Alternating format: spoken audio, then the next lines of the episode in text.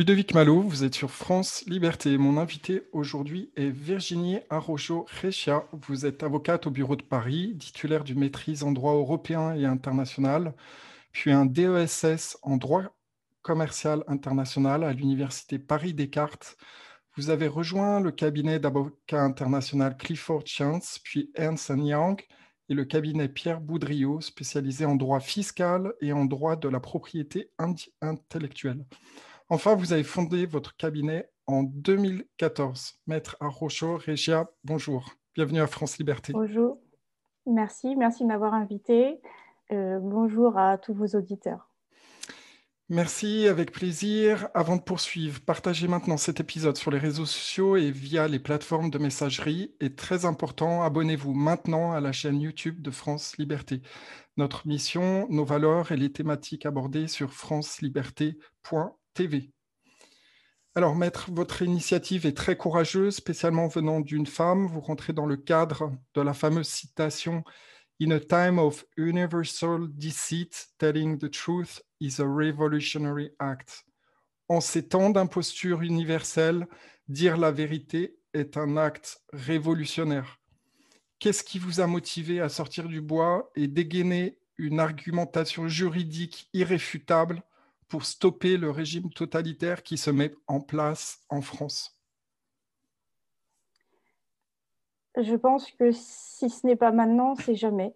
Euh, je pense que le droit euh, doit revenir euh, à sa place.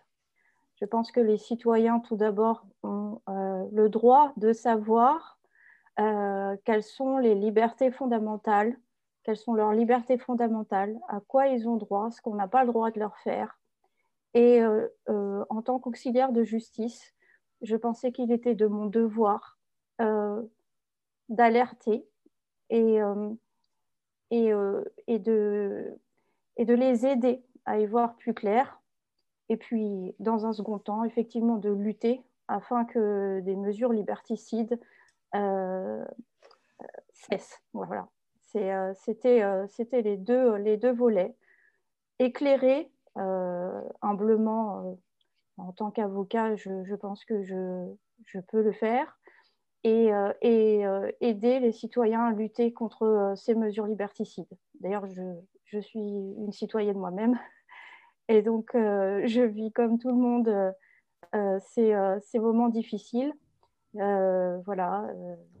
Et, donc, je pense que c'était de mon devoir. Vous pouvez nous, vous pouvez nous parler de votre rapport intitulé Dictature 2020, terrorisme d'État, atteinte aux intérêts fondamentaux de la nation et crimes contre l'humanité Oui, euh, c'est un travail euh, qui a été fait euh, deuxième semestre 2020.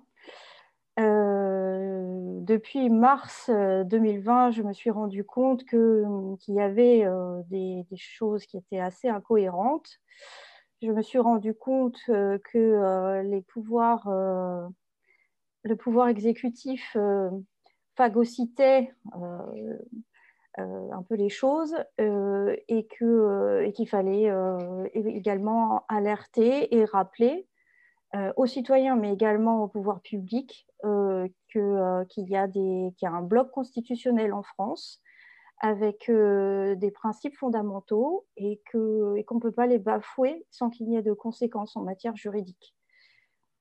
Et je voulais également euh, participer euh, à la réflexion pour tenter d'infléchir à ce moment-là les choses. Je me suis dit très humblement, encore une fois, que ce travail qui permettait de rappeler les faits, puis de les qualifier en droit, aiderait euh, les pouvoirs publics à, voir du point de vue du citoyen euh, ce qui était en train de se passer. et voilà pourquoi j'ai d'abord fait un rapport qui n'était donc pas une procédure classique, ni d'ailleurs un travail classique pour un avocat. j'ai pensé que c'était utile, mais je vois qu'aujourd'hui, ça n'a pas suffi parce qu'on continue et que rien ne change. Donc, euh, j'ai décidé aujourd'hui de, ben, de, d'entamer des procédures avec les citoyens qui le veulent. Voilà. C'est un constat. Ce rapport est un constat sur les mesures qui ont été prises de mars quasiment à nos jours, puisque j'avais anticipé les problématiques des vaccins, notamment, et, et puis les, possibles tests en, école. Donc là, c'est temps pour parler. Le gouvernement sait très bien qu'il ne peut pas le faire. Donc voilà, j'ai tout mis sur la table pour essayer d'endiguer un peu les choses. Mais pour l'instant, euh, je trouve que rien, euh, rien, de, rien de positif euh, n'est fait pour la population. Il y a de graves atteintes au tissu social, culturel, économique aujourd'hui en France, sans, parler des atteintes euh, à l'intégrité physique, psychique et morale de chaque citoyen aujourd'hui, des plus jeunes aux plus anciens. Donc euh, la situation pour moi me semble très grave et je, voilà, si je ne me bats pas maintenant, c'est ce que je me dis, ce sera peut-être trop tard et, voilà, je, je, fais mon travail d'auxiliaire de justice. Alors, quel est votre objectif avec cette action collective que, vous mettez en place? Euh, Avec qui vous travaillez? Avec d'autres personnes euh, de, de quel, euh, Uniquement de France ou d'autres pays? Vous pouvez nous expliquer un peu plus? En fait, je fais partie d'un collectif de juristes et d'avocats internationaux. nous échangeons de, de, nombreux pays. Nous échangeons concernant les mesures qui sont prises dans différents pays, des mesures euh, équivalentes, euh, donc les mesures liberticides. Euh, et nous échangeons également sur, sur la manière, encore une fois, de lutter contre ces mesures et rendre les libertés aux citoyens de chacun de ces pays. Donc, je parle de, des États-Unis, de l'Allemagne, de l'Italie, de la Belgique, du Luxembourg, voilà, du Canada, bien sûr. voilà, nous essayons ensemble de trouver des solutions. Euh, nous n'échapperons pas, je pense, euh, plus tard euh, à, une grande, à de grandes procédures de, de crimes, enfin, pour crimes contre l'humanité. je pense que c'est ce qui ce qui attend c'est ce que les gouvernements vont devoir gérer après après toutes ces mesures euh, qui vont à l'encontre des intérêts de la nation et euh, de, la santé de des citoyens. Donc voilà, nous avons un collectif, euh, bon, pour ne pas les nommer, mais bon, de toute façon, ils sont très connus maintenant, le docteur Felmich, mon confrère allemand de Nuremberg, mon confrère Kennedy, voilà, et bien d'autres, nous sommes tous ensemble pour lutter contre ces mesures et rappeler les mesures principales qui sont prises aujourd'hui n'ont pas lieu d'être. Et que d'autres devraient être prises et, ne le sont pas, notamment les traitements qui sont à disposition dans bien d'autres pays du monde et qui fonctionnent très très bien et qu'on refuse, on, refuse euh, aux citoyens. Voilà. C'est invraisemblable d'ailleurs euh, euh, aujourd'hui, encore en 2021, que l'on refuse le soin à des citoyens, qu'on refuse de soigner, qu'on leur dise juste je vous teste, je vous trace et je vous isole. Euh, il y a quand même un énorme manquement et les pouvoirs publics n'ont pas l'air de se rendre compte de ce manquement. Alors, on, a vu depuis le mois de mars qu'il y a eu tout un, déroulement d'événements, de mensonges, de, de manipulations grotesques, euh, à un point où ça devient tout à fait ridicule. Ceci dit, il y a une partie de l'opinion qui, euh, qui, qui, continue à faire l'autruche, euh, autant être clair. Il y a un certain nombre de Français, je pense que ça reste quand même une grande majorité peut-être, malheureusement, qui, qui, est dans une forme de déni de réalité, et avec des mesures qui sont complètement disproportionnées à, la dangerosité de, de, de, ce virus. Le professeur Raoult, l'un des plus grands spécialistes mondiaux, et dont on a la chance d'avoir à Marseille, euh, et rentrer en collision frontale avec cet establishment pharmaceutique, euh, politique euh, et l'ordre des médecins. Qu'est-ce que vous pensez de tout ça? Eh bien, d'une part, le problème se situe au niveau psychologique. Il y a eu une grande campagne de manipulation des citoyens, ce qui fait que cette campagne fait qu'ils sont complètement tétanisés, que bah, le, Hypnotisés même. Premier, hypnotisés, leur premier réflexe, c'est de croire ce que les scientifiques sur euh, les plateaux disent, même si c'est d'une grande aberration. Euh, ils, voilà, ils sont un petit peu, euh, oui, vous dites dans le déni, mais effectivement, ils se disent que pourquoi les pouvoirs publics agiraient contre eux. ils ont forcément de bonnes intentions, que les, les, scientifiques, entre guillemets, euh, qui sont sur les plateaux ne, doivent pas mentir parce que euh, quand même, euh, ils ont des diplômes, ils sont là pour notre bien. Donc, il y a eu une énorme manipulation et qui continue d'ailleurs, puisque les pouvoirs publics utilisent des sociétés qui, qui utilisent des techniques bien particulières. J'ai déjà utilisé, j'ai déjà parlé des expériences de Milgram et puis et puis la charte de Biderman, pour pas les citer, mais je pense que, enfin, ils sont pour les citer euh, et, et, dire que ce sont les principales qui me viennent à l'esprit, mais, mais des spécialistes sauraient bien mieux que moi euh, indiquer euh, quelles sont les autres, les autres techniques de manipulation de masse qu'on utilise peut-être pour, pour vendre des produits, mais qu'on ne devrait absolument pas euh, utilisés sur les citoyens sans leur consentement. C'est d'ailleurs euh, ce qu'un groupe euh, de psychanalystes, de psychiatres anglais ont dénoncé dans une lettre ouverte en disant que on utilisait ce, type de technique sur des citoyens qui n'ont pas donné leur autorisation, car les pouvoirs publics doivent se dire tout de même qu'ils sont là pour nous servir en tant que citoyens et pas l'inverse les citoyens ne sont pas à la disposition des pouvoirs publics. Ils sont là pour euh, nous aider à, gérer euh, euh, la gestion administrative et à, finalement empiéter, le moins possible sur notre vie privée, sur, sur nos libertés. D'ailleurs, on n'empiète pas sur des libertés, elles sont limitées par euh, les infractions prévues dans les codes, voilà, mais une liberté est, effectivement, elle n'a pas à être limitée. Surtout quand elles, elles ont été déterminées depuis des années et qu'elles font partie euh, des normes suprêmes que tout le monde, enfin que tout le monde, du moins les juristes euh, connaissent très bien. Nous avons un bloc constitutionnel en France et c'est la norme suprême.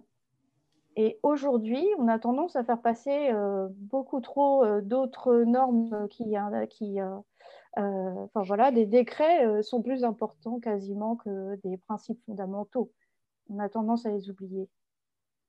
Voilà, donc, donc on a déjà ce point-là. Et puis effectivement, quand vous parliez du docteur Raoul, j'ai toujours pensé qu'on aurait une lourde responsabilité en tant que Français car nous avons un des spécialistes les plus éminents au monde et que nous, euh, nous, sabotons son, message depuis le début, alors que bien, euh, bien des États euh, dans le monde utilisent sa méthode de, de, soins et que ça fonctionne.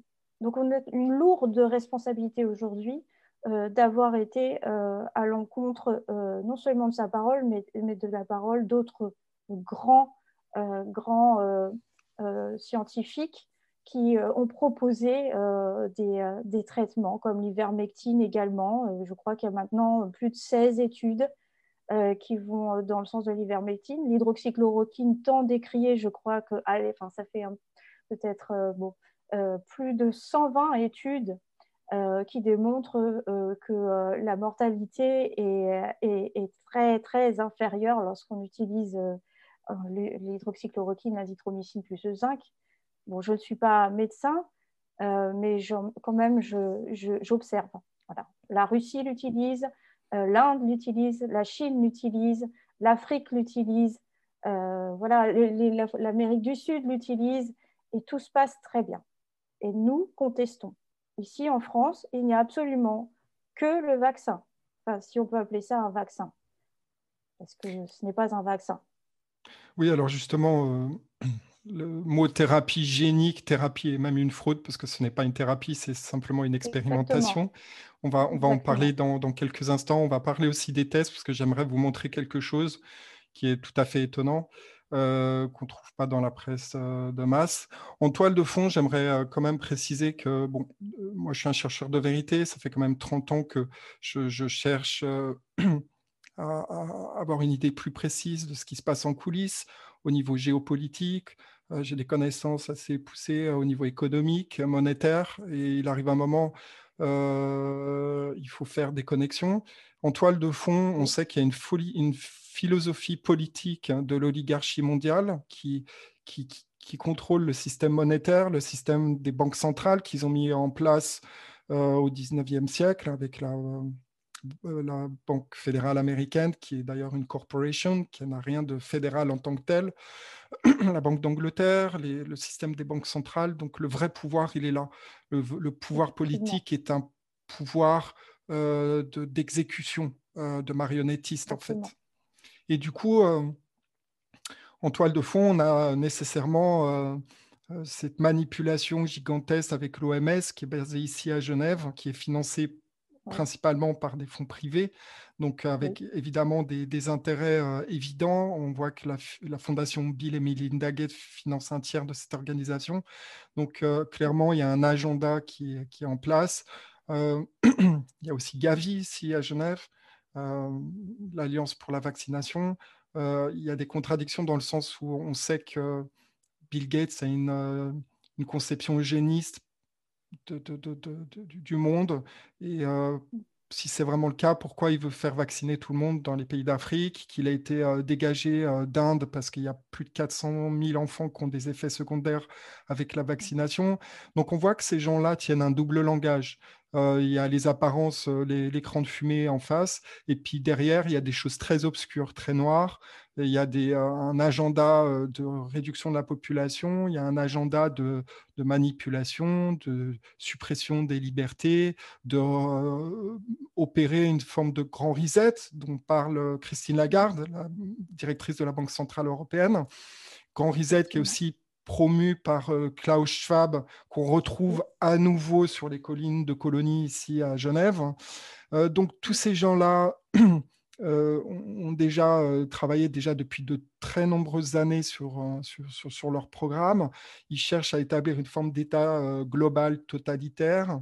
on parle de transhumanisme, on parle de, de digitalisation, on va en parler tout à l'heure parce que clairement, ils utilisent des techniques assez avancées d'ingénierie sociale comme la cybernétique.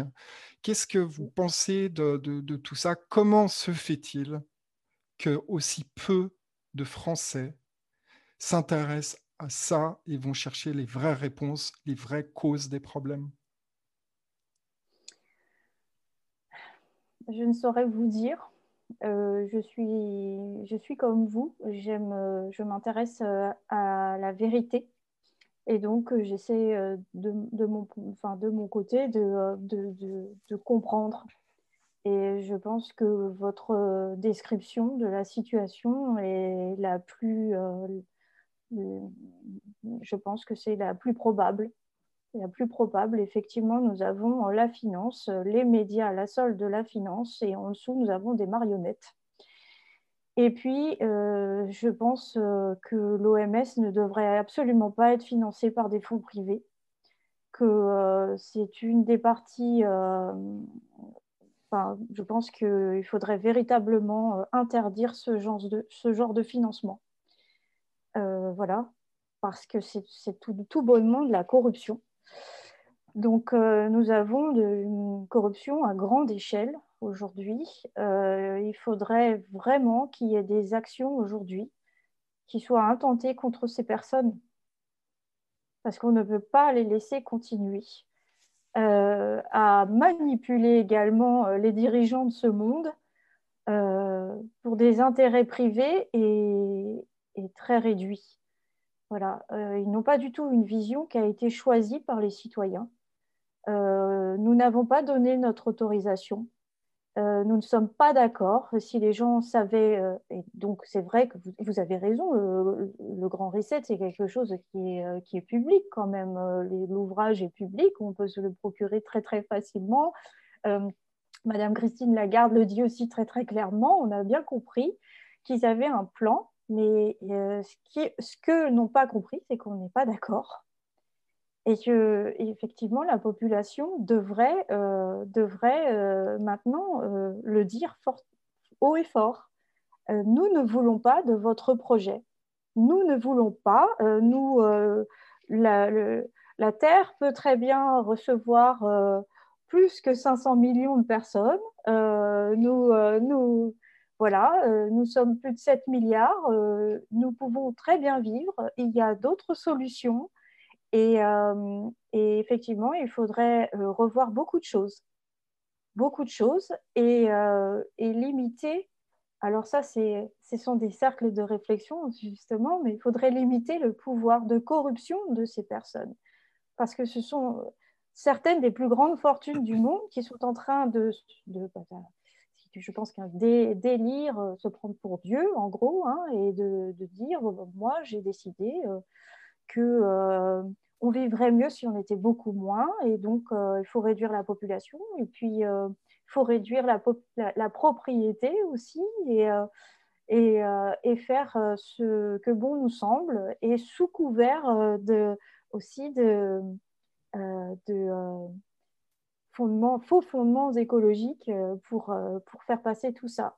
Donc, on s'y trompe pas. Euh, je, suis très attachée à la nature. Euh, l'écologie a beaucoup d'importance pour moi, mais je, pour autant, je, ne pense pas qu'il faille exterminer toute la population de cette planète euh, pour y arriver.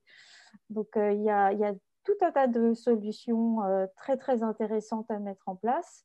mais là, effectivement, il faut remettre de l'ordre suivant ce que les citoyens décident et pas suivant un plan qui nous est imposé. Et, euh, effectivement, il y a urgence à stopper euh, les actions qui sont prises aujourd'hui. Parce que là, nous avons euh, des, des tests de domestication de la population. Elle répond très bien à ces tests de domestication. Et c'est pour ça aussi, quand vous me demandez pourquoi ce rapport, c'est que j'ai vu comme vous que nous allions dans une direction qui n'était pas dans notre intérêt et euh, c'est pourquoi j'essaie de, freiner un peu aussi, euh, comme je peux, avec euh, tous les autres résistants, ce, plan, en fait.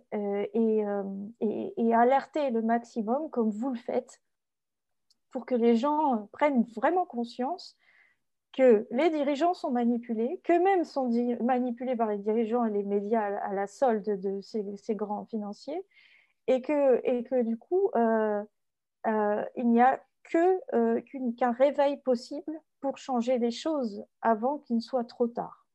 La vaccination est déjà un acte très grave. Les masques sont imposés euh, à la population sans fondement scientifique, sans études qui va dans ce sens. on baillonne la population. On le sait que ça ne fonctionne pas. Euh, nous avons un ministre de la Santé qui l'a dit en commission euh, euh, au Sénat, hein, qui a quand même indiqué, oui, les masques ne fonctionnent pas contre la grippe. Il y a quand même une responsabilité énorme de nos dirigeants aujourd'hui. on voit des enfants tomber dans, les, dans, les, cours, ils ne peuvent plus respirer, ils sont fatigués, euh, ils perdent la mémoire, ils ne voient pas le visage de leur instituteur. C'est, je, vois des personnes âgées perdre la mémoire beaucoup plus rapidement qu'elles ne, le devraient.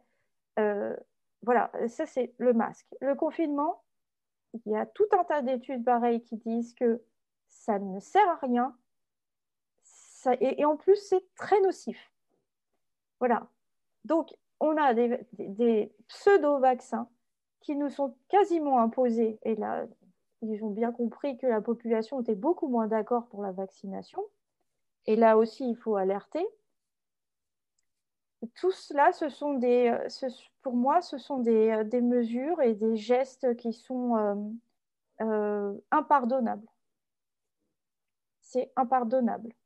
Et donc, il faut vraiment que tous les gens qui, qui se rendent compte de la situation se rassemblent, luttent et éclairent au maximum les, les, citoyens qui sont sous, sous hypnose collective, finalement. C'est ce que vous faites. Alors, euh, on est, on est face à des gens sans foi ni loi qui mentent comme ils respirent, clairement. Les exemples sont pléthoriques depuis le mois de mars, euh, qui adoptent un double langage, qui veulent notre perte et notre soumission. Quand on porte un masque, c'est une soumission parce que c'est une déshumanisation. On supprime l'individualité de chacun, on atomise les, euh, la dynamique sociale. On, isole les personnes, donc il y a toute une ingénierie sociale derrière ce masque, c'est ce qu'il faut aussi comprendre. Euh, ça permet d'entretenir euh, une peur illusoire, une méfiance de chacun envers l'autre. de l'autre. Euh, et cette situation, plus toutes les mesures de distanciation dans les commerces, euh, qui engendre de, très, euh, de, pertes et de, de chiffre d'affaires et d'activités qui sont considérables. Je n'ai pas le chiffre des, faillites en 2020 en France, mais je pense que ça a dû complètement exploser, plus tous les indépendants qui sont, euh, qui sont exposés à, ces restrictions. Quelle doit être, selon vous, la réaction pratique et immédiate des Français à ce stade?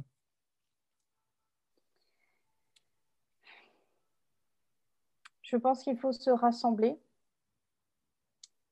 Je pense qu'il faut se rassembler, être solidaire. Je pense que la solidarité, c'est le mot, euh, c'est le mot choisi. Euh, je remarque que les restaurateurs ne, sont pas solidaires les uns des autres. Je, je remarque qu'il n'y a pas véritablement d'action ensemble. Et, là est le, parlerai d'individualisme, mais c'est un, peu le, c'est un peu le péché de la société d'aujourd'hui. On doit se rassembler derrière des actions juridiques, mais peut-être derrière d'autres actions. Euh, mais on ne peut pas laisser euh, tout notre tissu euh, culturel et, économique être complètement détruit. Et c'est ce qui va se passer si on continue comme ça à accepter. Le problème majeur, c'est que euh, aujourd'hui, euh, les professionnels et, voilà, sont tenus par les aides. Et c'est ce qui anesthésie tout le monde. Le chômage partiel, les aides, ça permet de, de faire taire tout le monde. Mmh. C'est un, outil de, chantage euh, évident. Oui, voilà, quand il y a eu cette, cette action des restaurateurs, on leur a tout de suite dit, attention, si vous ouvrez aujourd'hui, vous perdrez un mois d'aide. Et pour des gens qui sont déjà, euh, qui ne voient pas leur avenir, qui voient leur, euh, leur entreprise euh, disparaître, et qui ont, pour beaucoup des familles, il n'est pas question de perdre ces moyens financiers. Et là est tout le nœud du problème il y a une véritable anesthésie de la population, en grande partie à cause du chômage partiel et des aides. Alors, je ne dis pas qu'il faut, euh, qu'il faut euh, y renoncer, parce que je comprends bien que tout le monde euh, doit, doit pouvoir vivre. voilà, mais il, il, va falloir réfléchir. Il va falloir réfléchir à, à, ce chantage. Alors, ce chantage on, voit, on voit bien que, que tous ces événements sont, ont été possibles et sont rendus possibles par euh, donc, cette euh, rhétorique hypnotique qui maintient les Français dans l'ignorance euh, et la peur. Est-ce que vous, c'est pas quelque chose de nouveau, je veux dire, les médias depuis des décennies euh, racontent, tous la, même, euh, le même, ont tous le même narratif. La plupart ne font pas de travail d'investigation. Il n'y a pas de vrais journalistes dans toutes ces rédactions. Ce ne sont que, euh, ils ne font que du copier-coller avec les grandes agences de, de, presse, par exemple l'AFP. Donc on voit que, que ces médias de masse sont contrôlés par quelques milliardaires et que ces milliardaires, évidemment, contrôlent le narratif et sont au service du pouvoir. Est-ce que vous pensez qu'il est urgent que les Français réagissent et qu'une qu'une loi soit votée pour démanteler ces organes de presse qui, qui dominent l'environnement médiatique et qui sont responsables avant tout de ce, cette rhétorique hypnotique en tournant en boucle ces messages de peur, de, contre-vérité, de pseudo-experts sur leur plateau de télé. Qu'est-ce que vous en pensez? C'est le même problème que pour l'OMS. Euh, ce, sont des, voilà, euh, ce sont les capitaux qui font qu'on a tel ou tel message et c'est complètement contrôlé. On a de la, c'est tout bonnement de la propagande. Tout bonnement de la propagande avec des journalistes qui ont fait des écoles de journalisme et qui ont oublié leur code de déontologie. Euh, des choses toutes simples qui sont tout de même dans les, dans, dans, dans les textes, hein, dans la loi, euh, quand on invite un scientifique, on doit lui demander ses, euh, liens d'intérêt. Il doit en faire part dès le début de l'interview. Et il ne le fait pas, ils ne le font pas. Donc, je pense que les Français doivent, doivent se rendre compte de ça, c'est-à-dire qu'il n'y a jamais, jamais, lors des interviews de scientifiques, euh, euh, d'interrogation au préalable euh, des intérêts concernant les, intérêts et, voilà, les conflits d'intérêts. Ça, c'est primordial. je vois le, le, docteur Louis Fouché le fait automatiquement quand, il, quand il prend la parole. et ça devrait être un automatisme. Voilà, donc on a un code de déontologie qui ne s'applique pas aujourd'hui dans bon nombre de, euh, de, rédactions et, euh, et, euh, enfin, voilà, les, journalistes ne se préoccupent plus de faire des investigations, de vérifier les sources, de voir s'il n'y a pas une parole. Et puis de toute façon, voilà, ils sont également tenus financièrement. donc, donc tout est voilà, tout, tout, rien ne peut fonctionner comme ça. Il faut changer de ce point de vue, il va falloir changer aussi euh, voilà, la, loi, en fait. Il va falloir changer les modes de financement euh, euh, des, pour moi, de la presse. Hmm. Les presses et les médias, sachant que la situation... La transparence. Hmm.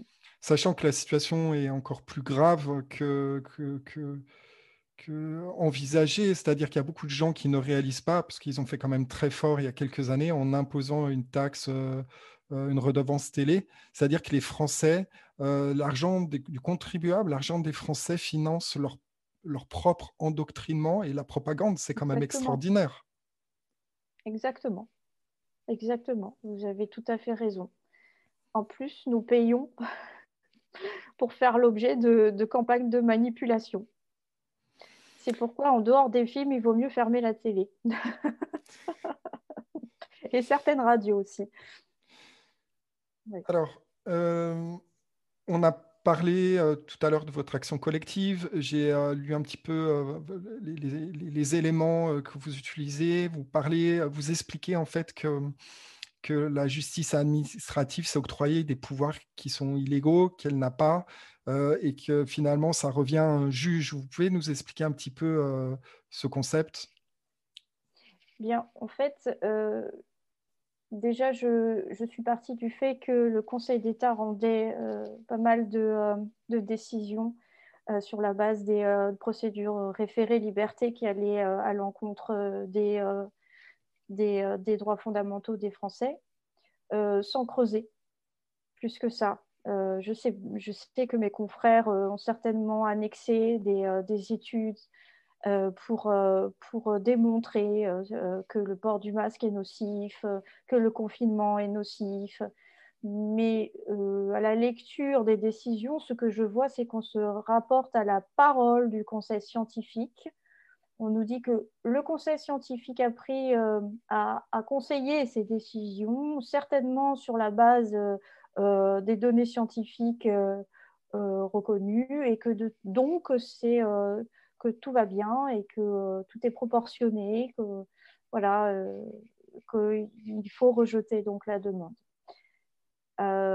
partant de ce constat, sur plusieurs mois, je me suis dit, avec Jean-Luc Duhamel, juriste international avec, avec lequel je travaille, qu'il fallait que l'on revienne aux sources et que l'on vérifie si on ne pouvait pas donner la parole au juge judiciaire. Et le juge judiciaire est le gardien de notre liberté individuelle.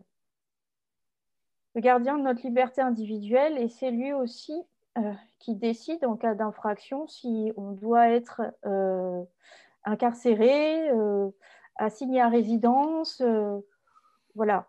Sauf, sauf dans le cadre des lois d'état d'urgence, euh, si, euh, si on représente un danger pour l'ordre et la sécurité publique euh, et que l'on est susceptible de commettre une infraction, là, le ministre de l'Intérieur peut prendre, dans ce cas exceptionnel, des mesures d'assignation à résidence avec des conditions de plage horaire, etc. Donc, nous avons, fait, nous avons étudié les textes et dont l'habeas corpus, qui est quand même un texte très ancien, qui est repris dans l'article 66 de la Constitution, qui dit que personne ne peut être enfermé euh, sans avoir euh, été entendu par un juge au préalable. Donc nous partons de ce principe pour dire, à partir du moment euh, où les, Français ne sont pas un risque dans leur ensemble, un risque pour la sécurité et l'ordre public, que l'on ne démontre pas qu'ils sont susceptibles de commettre une infraction, le seul euh, qui est à même euh, euh, de, les assigner à résidence, c'est un juge judiciaire.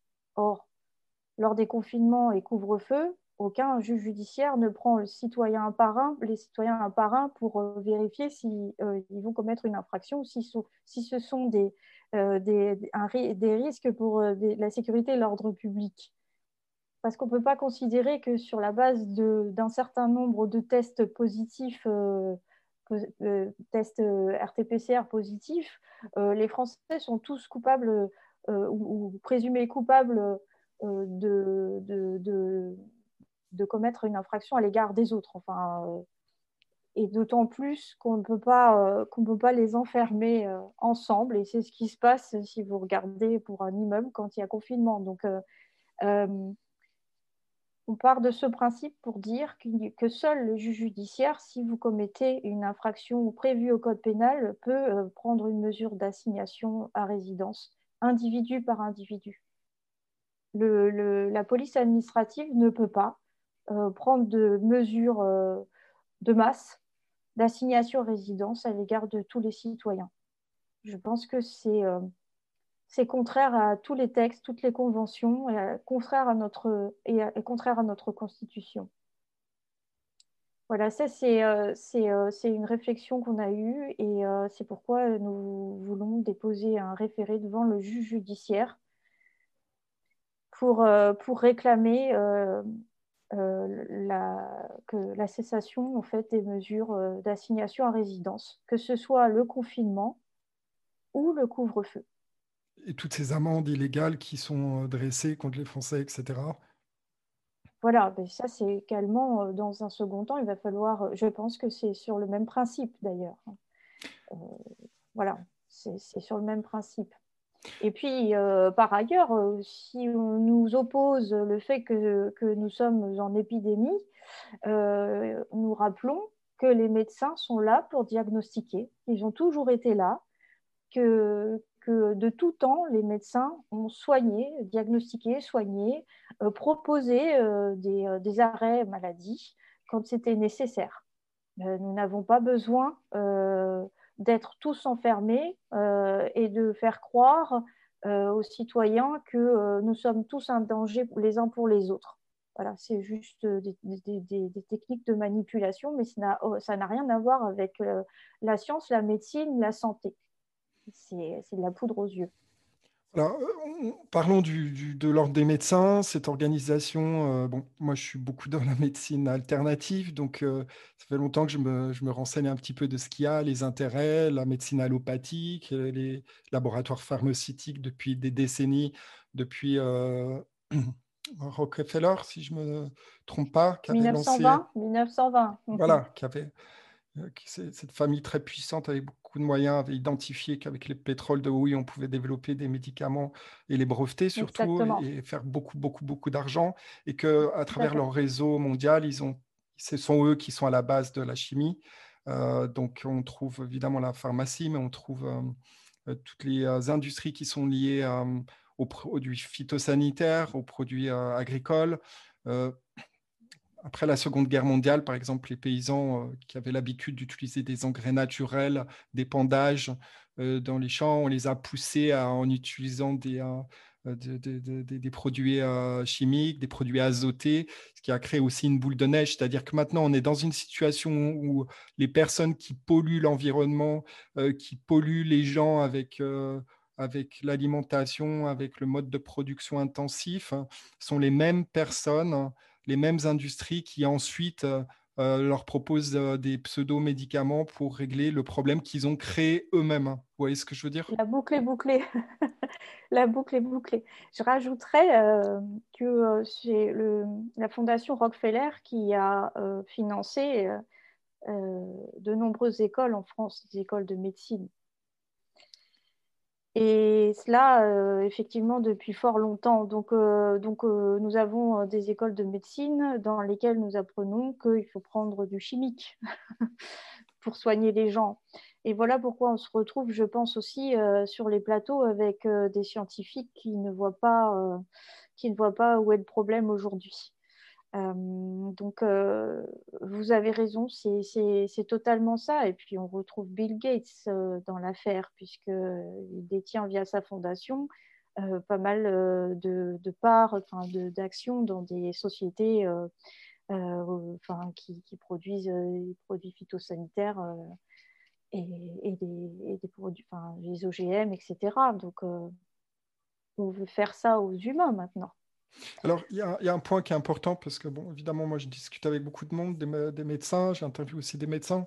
Euh, j'entends dire qu'il y a très peu de gens qui le savent. Je, vous posais la question au passage euh, concernant la vaccination. Est-ce que vous avez une idée le cheminement euh, académique d'un médecin, c'est en général 6-7 euh, ans. Après, ça dépend de la spécialisation.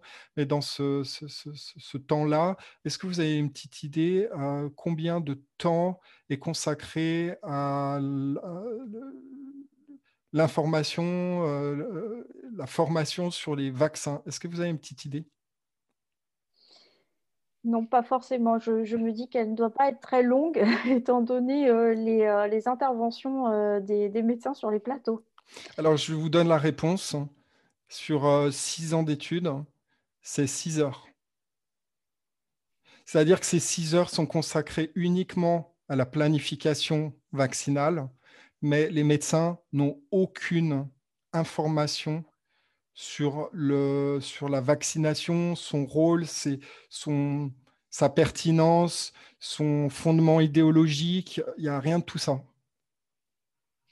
Oui, c'est pareil. Il faudrait, euh, il faudrait changer les choses. Parce que euh, la vaccination euh, n'est pas toujours une bonne, une bonne solution. Je ne suis pas contre vaccin, mais je sais que bon, il y a de grosses problématiques avec avec l'aluminium, euh, les adjuvants, euh, bon, des vaccins qui sont aujourd'hui obligatoires euh, et apparemment, d'après notamment le professeur Raoul, ne, servent à rien parce que ce sont des vaccins qui luttent contre des maladies qui n'existent plus sur le territoire. et là, aujourd'hui, nous avons une expérimentation génique qui n'a pas l'air de faire peur à tout le monde, mais qui est pourtant une révolution et un grave danger. D'ailleurs, c'est plus qu'un danger, puisque maintenant nous avons des, conséquences dans différents pays, comme en Israël, en Angleterre. Euh, et donc, euh, c'est euh, effectivement, c'est, je pense, très, très, très important de modifier le cursus des médecins, parce que nous devrions avoir aujourd'hui beaucoup plus de médecins qui alertent sur la situation. Euh, d'ailleurs, euh, ça part euh, de la création de ce virus, d'après une généticienne bien connue, Alexandra Orion-Code, jusqu'à ces espèces de ciseaux pour couper les gènes et y introduire ce qu'on veut.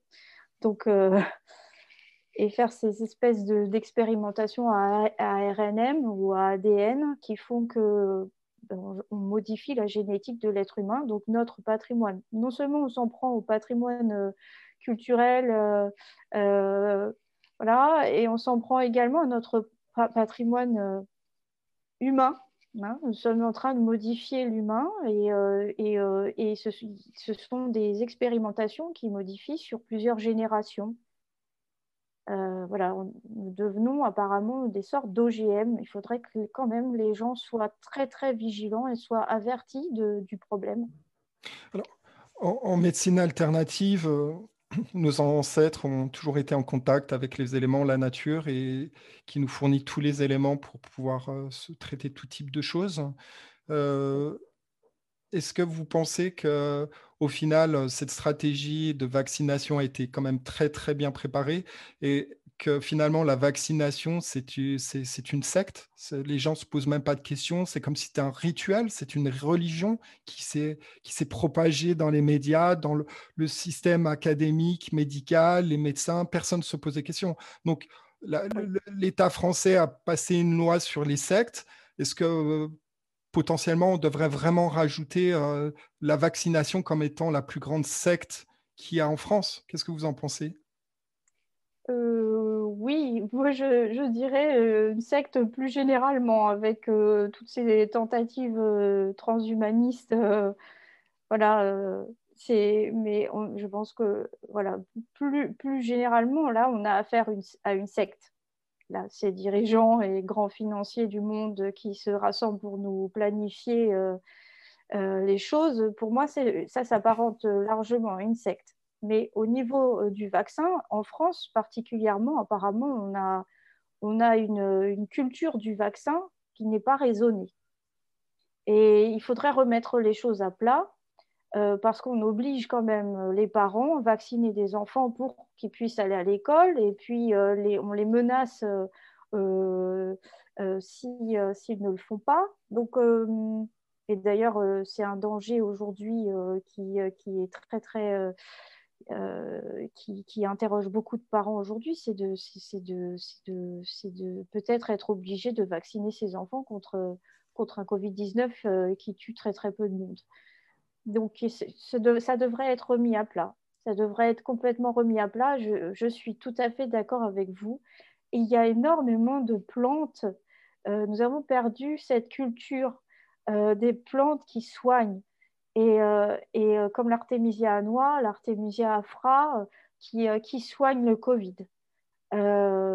Et, je pense que l'enseignement des médecins devrait être, devrait être profondément revu afin que l'on puisse remettre ces, ces, connaissances ancestrales dans le cursus et que, que ces médecins puissent proposer euh, à leurs patients euh, de soigner de, avec d'autres méthodes. Voilà, avec, euh, avec des, des, médecines plus douces qui, qui, ont le même résultat. Alors, justement, il y a une forme de dictature médicale, dictature thérapeutique sur, le fait que ces, ces, molécules brevetées qui ont été promues à la base par euh, les Rockefeller, donc des, banquiers euh, qui, cherchaient à faire de l'argent euh, et à breveter tout leur ensemble de, molécules. On voit qu'ils ont fait un travail colossal pour diaboliser la médecine alternative, ce qui est aussi encore très grave qui se passe aujourd'hui, c'est-à-dire que les Français payent une assurance maladie et on les oblige à, à se soumettre à une forme de médecine en particulier. Les, gens qui vont voir un acupuncteur, qui vont voir un rebouteux, ben, ils ne se font pas rembourser. Vous voyez ce que je veux dire? Et ils payent une, assurance maladie. Oui, exactement. Il y a un vrai problème là. Oui, oui, oui c'est un, manque de liberté, encore une fois. Hein. Euh, une orientation qui est prise euh, euh, sans transparence. Parce que discréditer des, des, méthodes qui, qui sont effectives, c'est mensonger et, et c'est trompeur et c'est un manque de liberté. On sait qu'il y a des, actions juridiques qui sont totalement envisageables par rapport à, ces, à, ces, mesures qui sont prises au niveau étatique pour, pour écarter la médecine alternative et, et pousser les gens à, à utiliser l'allopathie? Ça, mériterait, effectivement, ça mériterait euh, une, une, étude et euh, de rechercher euh, les moyens de droit afin de rendre, de rendre la liberté de soins et de soins avec la méthode choisie au centre, oui. spécialement, spécialement de, de, redonner la possibilité de former des herboristes, parce que les, herboristes, euh, jusqu'à les années 50, 60, je n'ai plus la date en, tête, avaient la possibilité évidemment de, de développer des formations euh, d'herboristes. Et maintenant, il n'y a plus d'herboristes en, en France et elles sont interdites. C'est quand même effrayant. J'ai interviewé ah, le docteur Trottard récemment. Il a dû aller en Espagne, à San Sébastien, pour pouvoir pratiquer parce qu'il est dans la médecine alternative. il y a encore des herboristeries en Espagne, mais ce n'est pas le cas en France. Ils ont interdit les herboristeries alors que c'est euh, le, pilier fondamental euh, de notre euh, héritage ancestral. Et c'est quand même effrayant. C'est un coup d'État. C'est vraiment un coup d'État contre la médecine alternative. Exactement, exactement, et qui dure depuis euh, au moins 80, euh, enfin, oh, non, euh, oui, presque 100 ans, oui, voilà, 100 ans. 100 mm. ans aujourd'hui. Bah, on, a, on a bien décidé, si c'était quand l'année dernière ou il y a deux ans, de supprimer le remboursement des produits homéopathiques en France. Alors que, que, que ça peut fonctionner pour, pour certaines personnes au moins. Donc, il y a effectivement un coup de force. Et, euh, l'interdiction euh, des produits euh, naturels pour soigner, effectivement, c'est un, c'est un, gros problème, un, grand problème. Il faudrait effectivement remettre, remettre nos, connaissances au grand jour, en fait. vraiment, déjà, former, former, les, former les médecins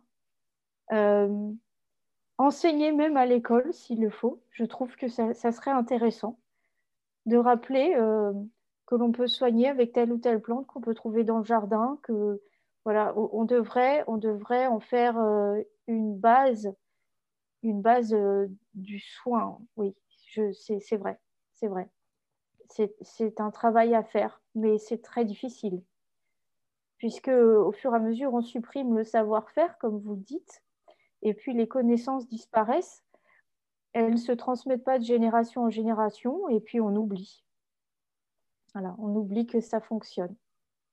les nouvelles générations n'ont pas le réflexe d'utiliser des plantes pour, euh, pour euh, traiter des choses banales. Euh, et, bon, moi, j'utilise personnellement trois, quatre plantes. J'en ai beaucoup d'autres, mais je veux dire, avec même quatre plantes, euh, le thym, le sauge et l'eucalyptus, euh, d'autres, euh, on, traite quasiment tout en fait.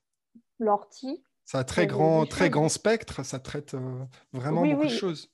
Oui, oui. Et vous faites de la prévention et aussi avec, avec ces plantes. et ça, ça, permet de rester en bonne santé.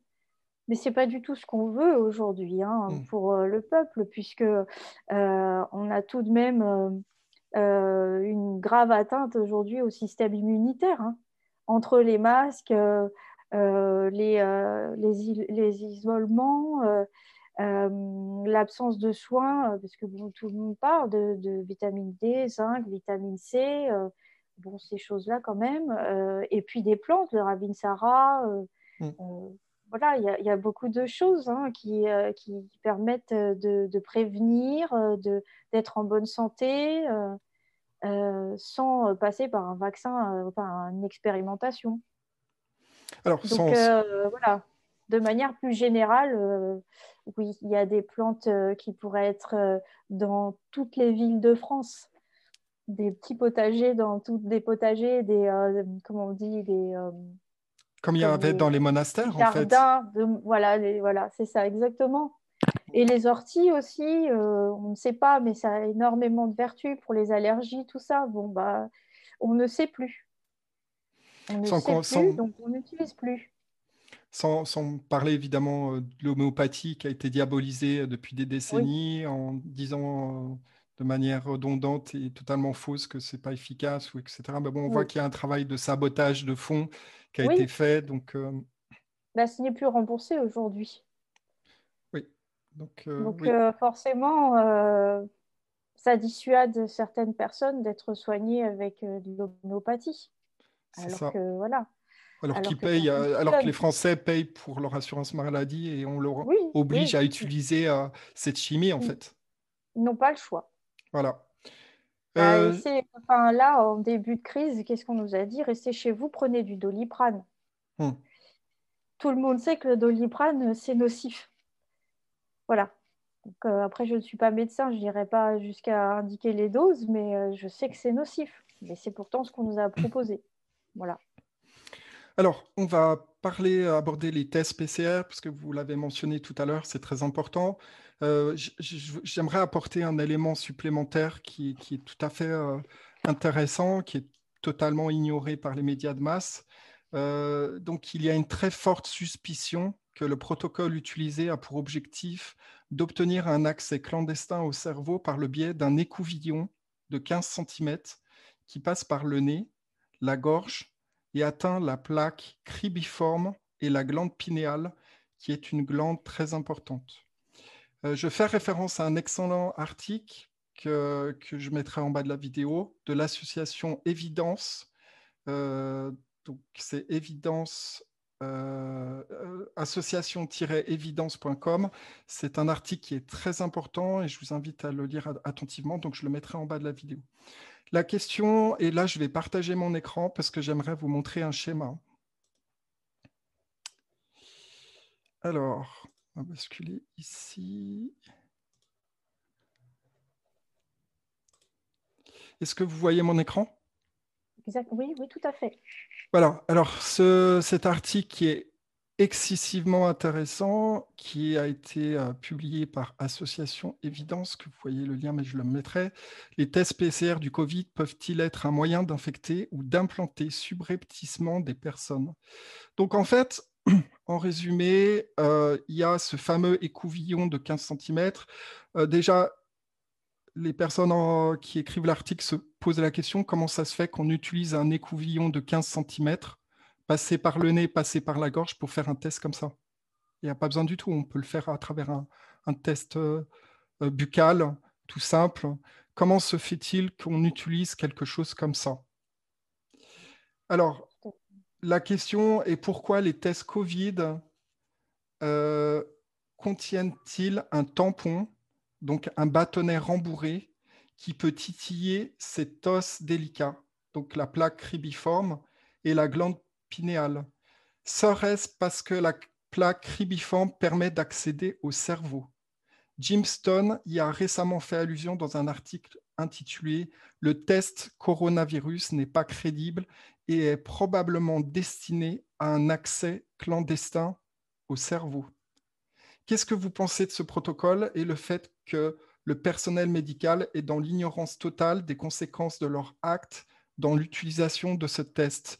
Et là, je vais vous montrer concrètement au niveau visuel, donc cet écouvillon qui passe dans le nez, qui descend dans la gorge et qui atteint euh, la glande pinéale, cette plaque cribiforme qui est une zone excessivement importante, et je vous mentionnerai après euh, plus d'informations sur la glande pinéale.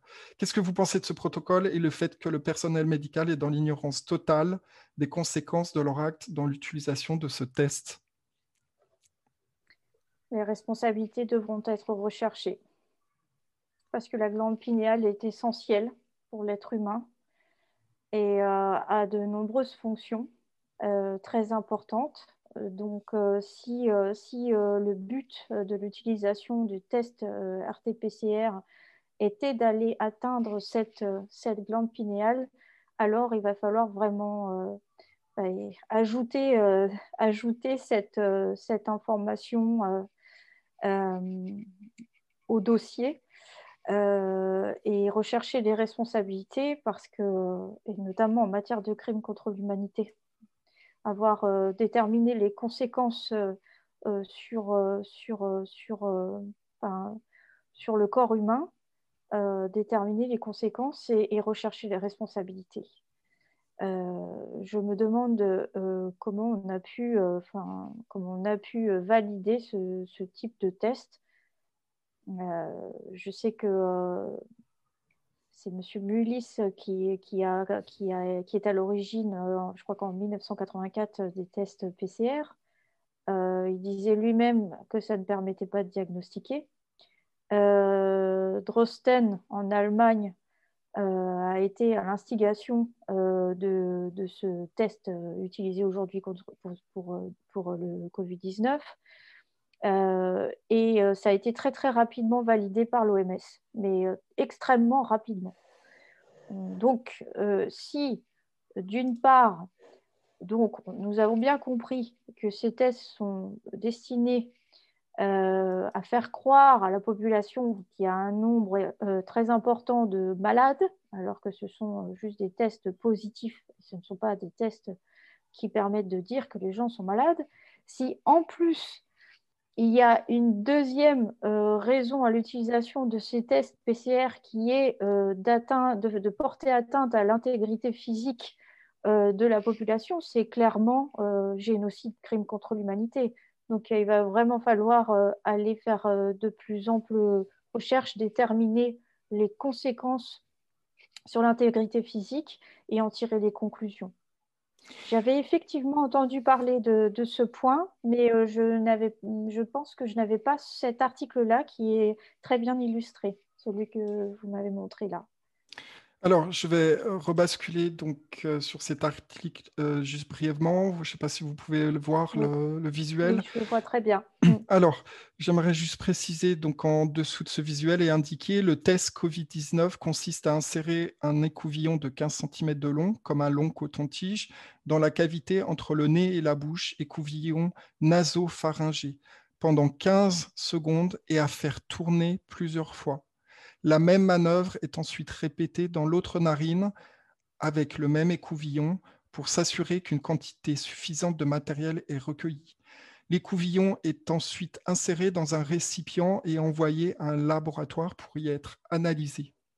Alors la question, maître, c'est euh, est-ce que vous pensez potentiellement, parce que je pense que vous savez que le, les données médicales des Français ont été appropriées par, euh, par euh, certaines personnes qui sont hébergées sur, euh, comme par hasard, le serveur de Bill Gates, Microsoft. Tout à fait. C'est une plateforme qui s'appelle Health Data Hub. donc, on voit qu'il y, y, a un lien avec tout, tout, ce qui se passe. Il suffit de, de faire les connexions. il est aussi fortement suspecté que ces prélèvements potentiellement permettrait euh, de faire un prélèvement ADN et de pouvoir ficher euh, les gens déjà. et ce qui c'est raison pour laquelle ils, font ces, tests de manière massive, alors que ces tests ne servent strictement à rien, comme le dit le professeur Raoult.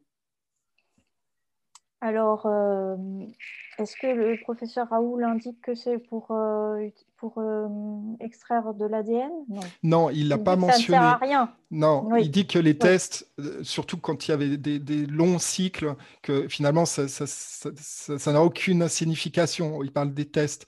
Mais la question qu'on suspecte, la, question qu'on se pose, en tout cas les, personnes qui veulent connaître la vérité, qui, qui, vont au fond des choses, on suspecte qu'en fait, en même temps de, de, pouvoir euh, avoir euh, de, endommager la glande, la glande pinéale euh, leur permet aussi de faire un prélèvement à ADN et de, ficher les gens et d'alimenter ce Health Data Hub.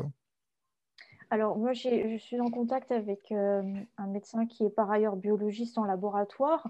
pour l'instant, je n'ai pas connaissance de, de, cette possibilité euh, de euh, récupérer euh, l'ADN en même temps que l'on s'occupe du prélèvement pour déterminer si oui ou non voilà si on est positif. Maintenant, tout est possible. Il y a une grande quantité de tests différents. il n'y a aucune aucune, comment dire, aucune norme qui, fait que ces, tests doivent être parfaitement identiques. on n'a même pas connaissance du nombre de cycles quand on va se faire tester. Donc, c'est très, très opaque. Alors, je ne vous dirai pas que c'est impossible. C'est possible. c'est vrai que toutes nos données de santé sont transmises aujourd'hui et que, et que il est très très étrange qu'on ait validé aussi rapidement un test qui, ne, qui ne permet pas de diagnostiquer, de diagnostiquer la maladie. Euh, donc, euh, est-ce que ce test euh, est destiné à autre chose? C'est possible. Maintenant, encore une fois, il va vraiment falloir creuser pour obtenir les justifications, les, réponses et aller rechercher les responsabilités cas échéant. Mais je ne dis pas que c'est impossible. il faut juste creuser. Alors, pour terminer par rapport à ces tests, j'aimerais aussi vous montrer autre chose. Euh,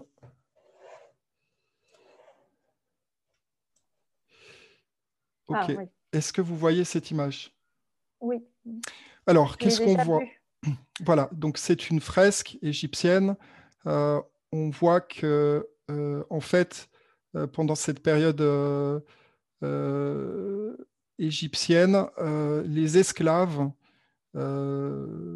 les esclaves euh, étaient euh, euh, testés, entre guillemets, on utilisait le même procédé. Donc, on insérait un écouvillon dans leur, dans leur narine.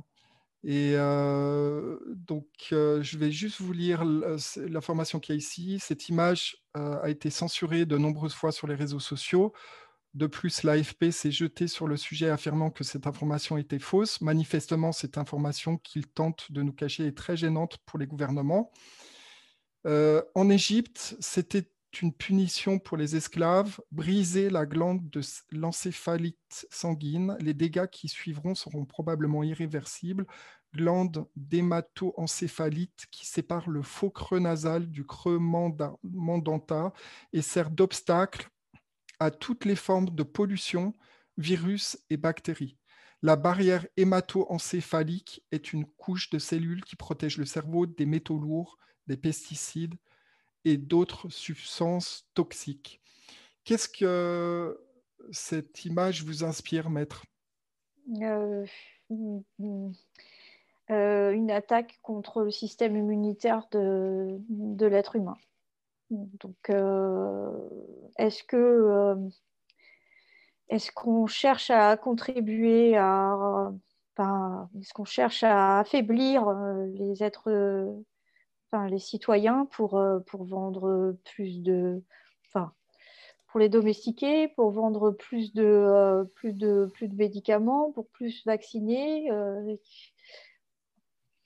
oui, ce sont des questions qu'on peut se poser.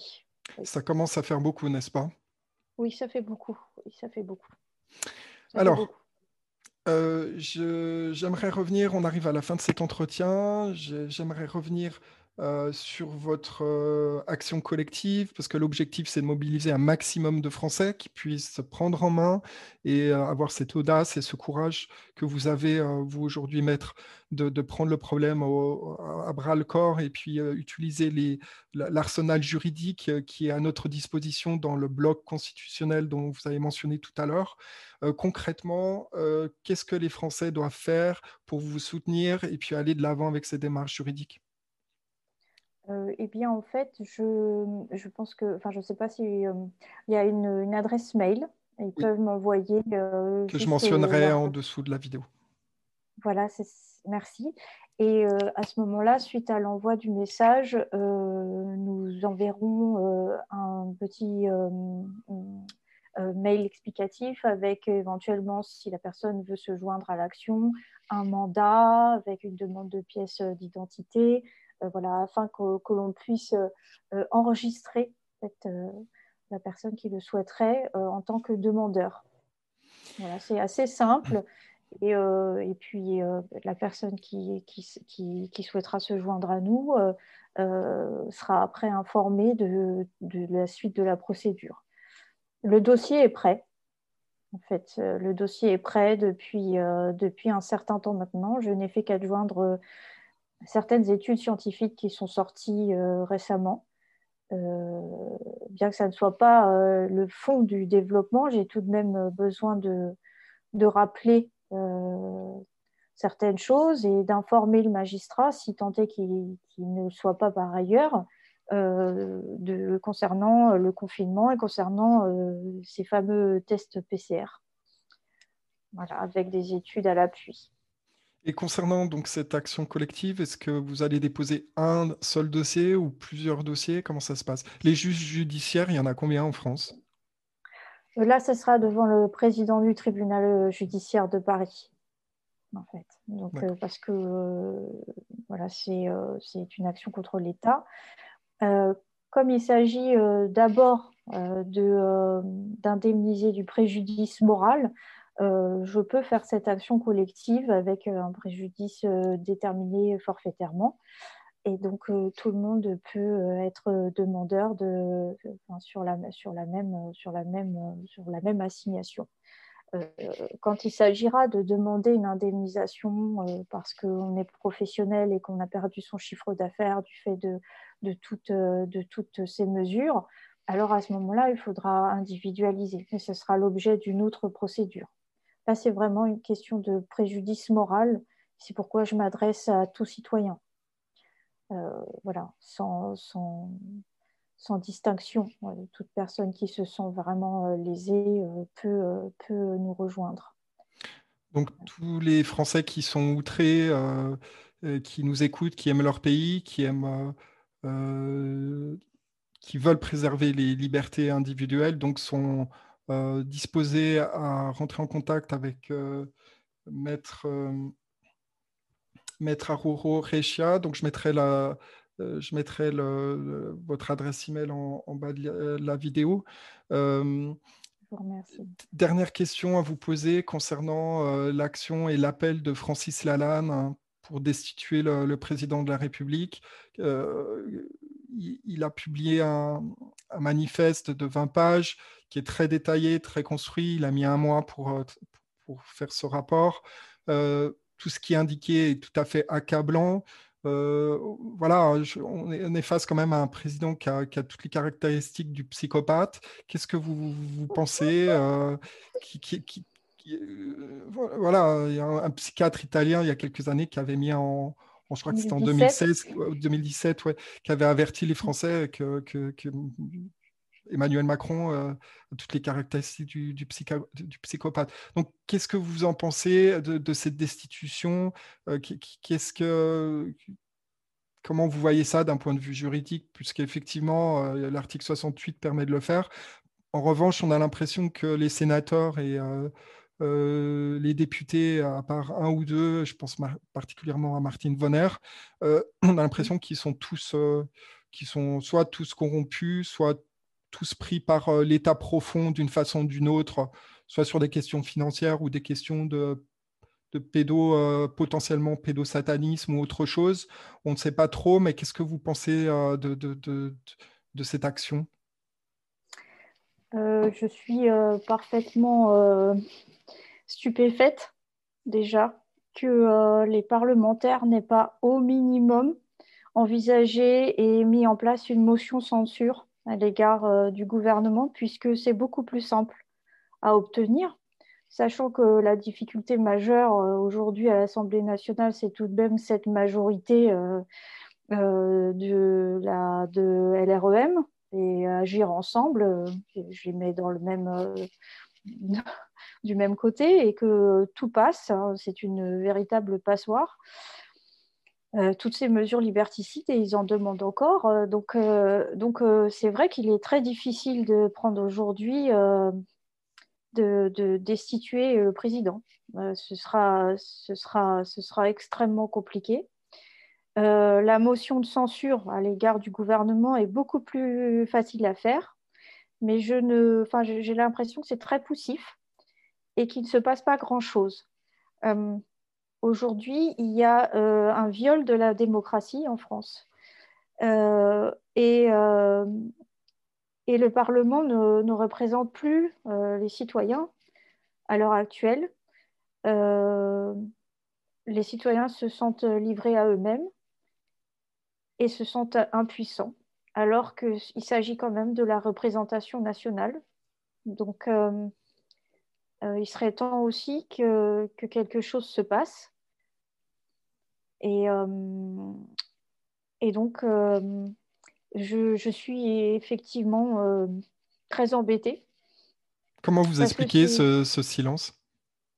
Je pense que les, les, les, raisons doivent être parmi celles que vous avez indiquées tout à l'heure. Il y a une emprise, euh, et puis, euh, il y a quand même un phénomène de secte hein, chez LREM, je, le dis en toute transparence. Euh, c'est 277 personnes, je pense, à peu près. ne se pose absolument aucune question concernant, concernant le bien-être des citoyens aujourd'hui. et donc, c'est stupéfiant, c'est stupéfiant ce qui se passe aujourd'hui. Euh, c'est stupéfiant et euh, nous sommes euh, vraiment démunis concernant ce qui se passe au Parlement. Étant donné et puis, et puis sachant que par ailleurs, quand une loi passe, le Conseil constitutionnel ne remet rien en question aujourd'hui. Donc, il n'y a plus de séparation des pouvoirs. Tout est entre les mains des, euh, des mêmes en fait et euh, des mêmes euh, personnes et puis et puis et puis se sont complètement détachés de la base. Voilà, les citoyens ne sont plus pris en considération. Donc je comprends sa colère, la colère de Francis Lalanne. je n'ai pas lu l'intégralité, mais j'ai vu que c'était un travail sérieux. Je crois qu'il est juriste amateur, il me semble, ce qu'il avait dit. Euh, et c'était très bien étayé. Donc, euh, donc c'est, euh, je pense que c'est tout à son honneur en tant qu'artiste de se lever.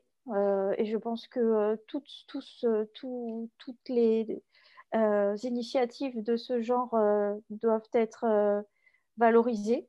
on peut, enfin, j'ai vu des critiques. Enfin, je pense que que les artistes devraient, sachant leurs leur, leur conditions actuelles, devraient euh, s'exprimer.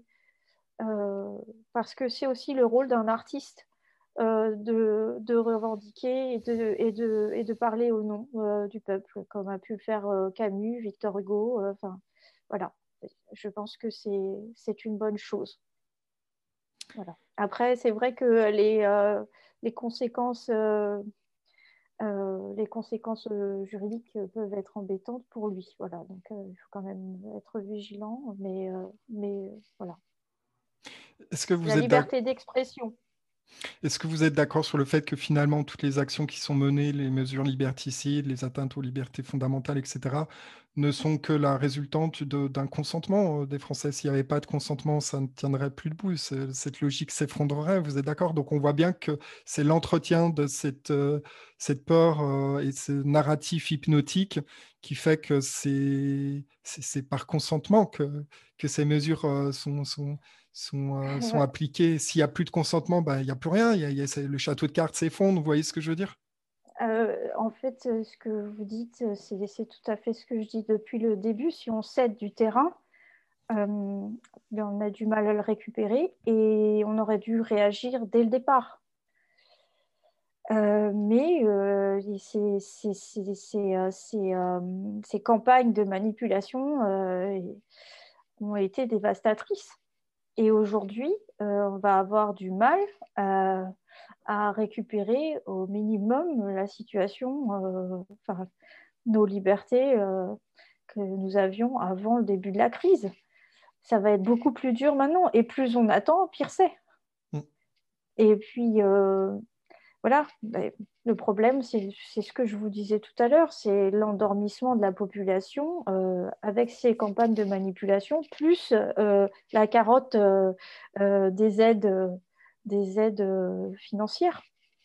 C'est ce qui fait que les gens n'osent pas. Et d'ailleurs, on leur fait bien comprendre.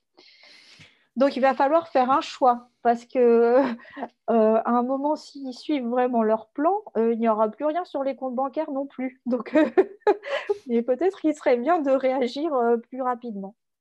Oui, effectivement, parce qu'ils cherchent à, imposer une, monnaie euh, cashless, supprimer le cash. Donc, c'est leur objectif clairement qui a été euh, posé il y a déjà. Une atteinte à la. Oui, une atteinte à la propriété aussi. vous n'aurez rien, mais vous serez heureux. oui, voilà. c'est ça. Donc, euh, donc voilà, ce qu'on sauvegarde maintenant, on l'aura de toute façon peut-être plus dans quelques mois. Donc, il est peut-être temps aujourd'hui de se lever et, de se battre parce que je, enfin, le, symbole pour moi, c'est quand même le masque sur les enfants, le masque porté par des enfants dès l'âge de 6 ans. Il faut quand même que les parents se disent qu'ils sont en train de, euh, de force, de torturer leurs enfants en leur faisant porter un masque inutile et nocif. Et je ne comprends pas que les parents aujourd'hui puissent chaque matin placer un masque sur le visage de leurs enfants en connaissant toutes les conséquences graves que, que, que ça. Quoi. Donc euh, voilà, je, ça, c'est ça, ça me choque beaucoup. Puis de toute façon, les, gens avec des masques dans la rue partout, pour moi, c'est euh, c'est violent. C'est vraiment euh, quelque chose de très violent. Je pense que vraiment les gens doivent essayer de, de se détacher des médias nocifs de, réfléchir, de revenir à ce que beaucoup appellent aujourd'hui le bon sens et, euh, de se rappeler que nous sommes des êtres humains nés sans masque, euh, avec des virus et des bactéries, etc., partout depuis, depuis la naissance, et qu'on s'immunise très bien les uns les autres et que, et que on est un animal social. Donc, donc on a besoin les uns des autres euh, les dépressions, euh, c'est manque de lien. Donc, euh, il faut revenir vraiment aux fondamentaux aujourd'hui. Alors, Maître, on arrive à la fin de cet entretien. Est-ce que vous voulez donner un dernier message aux Français qui est le plus important aujourd'hui et voir des actions à prendre ou qu'est-ce qui est le plus important aujourd'hui à, faire? Pour moi, nous sommes dans une situation très difficile. Comme je le disais tout à l'heure, nous avons euh, euh, laissé euh, du terrain.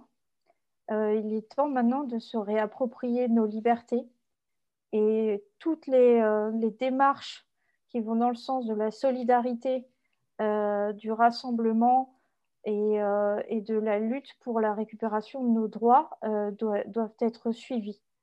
Je ne parle pas forcément de la mienne, tout type de rassemblement, que ce soit euh, au niveau national, au niveau local. Il faut, il faut à l'inverse de ce qu'on nous fait faire, retisser du lien social, euh, être solidaire et agir euh, localement et, et, au niveau national pour pouvoir récupérer nos libertés et ne pas laisser, ne pas laisser faire, ne pas, ne pas se laisser faire ne pas, euh, ne pas écouter euh, les médias de masse, euh, essayer de essayer de d'avoir d'autres sources d'informations comme votre chaîne et, et, et, ainsi pouvoir se faire sa propre idée et ne pas rejeter ceux qui disent, qui, disent autrement que, la, que, le, que la parole unique. C'est, c'est très confortable de penser comme les autres. C'est très, euh, très confortable d'aller dans le même sens euh, que la majorité, euh, de la majorité, oui, que, voilà, que la majorité des. mais, mais, mais, au final, on a beaucoup à y perdre. Il ne faut, il faut pas hésiter à se démarquer pour, pour avancer, faire changer des choses. Après, c'est très difficile, je peux comprendre, mais mais si, on, si on ne n'agit pas maintenant, ce sera trop tard. Le plan se met en place, c'est une évidence. Donc il faut agir maintenant et euh, de toutes les manières possibles. Chaque petite, petite, euh, petite action est importante. Alors, Maître Regia, je me prononce correctement ou c'est un, petit peu espagnol, c'est un petit peu compliqué. Vous prononcez comment exactement? C'est De Araujo Requia.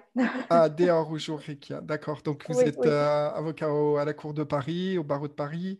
Donc vous avez écrit un rapport Dictature 2020, terrorisme d'État, atteinte aux intérêts fondamentaux de la nation et crimes contre l'humanité. Donc euh, le rapport sera disponible en dessous de la vidéo. J'invite tous les éditeurs à en prendre connaissance, plus les autres liens. Euh, dont j'ai fait référence avec les images, les tests PCR, la glande pinéale, c'est quoi? Vous pouvez aller voir plus en détail pour faire vos propres recherches ou faire votre propre opinion. Euh, merci beaucoup pour euh, votre temps. C'était un plaisir de vous avoir sur France Liberté. Et euh, au, nom de tous les au nom de tous les auditeurs, j'aimerais vraiment sincèrement vous remercier pour votre courage, pour votre audace, pour votre détermination à défendre la vérité, défendre les libertés euh, dans ce pays et euh, pour euh, aussi donner un message d'espoir qu'il est temps de passer à la résistance, à l'oppression et de recouvrir nos libertés. Merci à vous. Merci à vous. Merci. Merci à vous également pour, pour votre travail de la recherche de la vérité et, et pour cette résistance parce que l'un ne va pas sans l'autre. Merci beaucoup. Merci beaucoup. Thank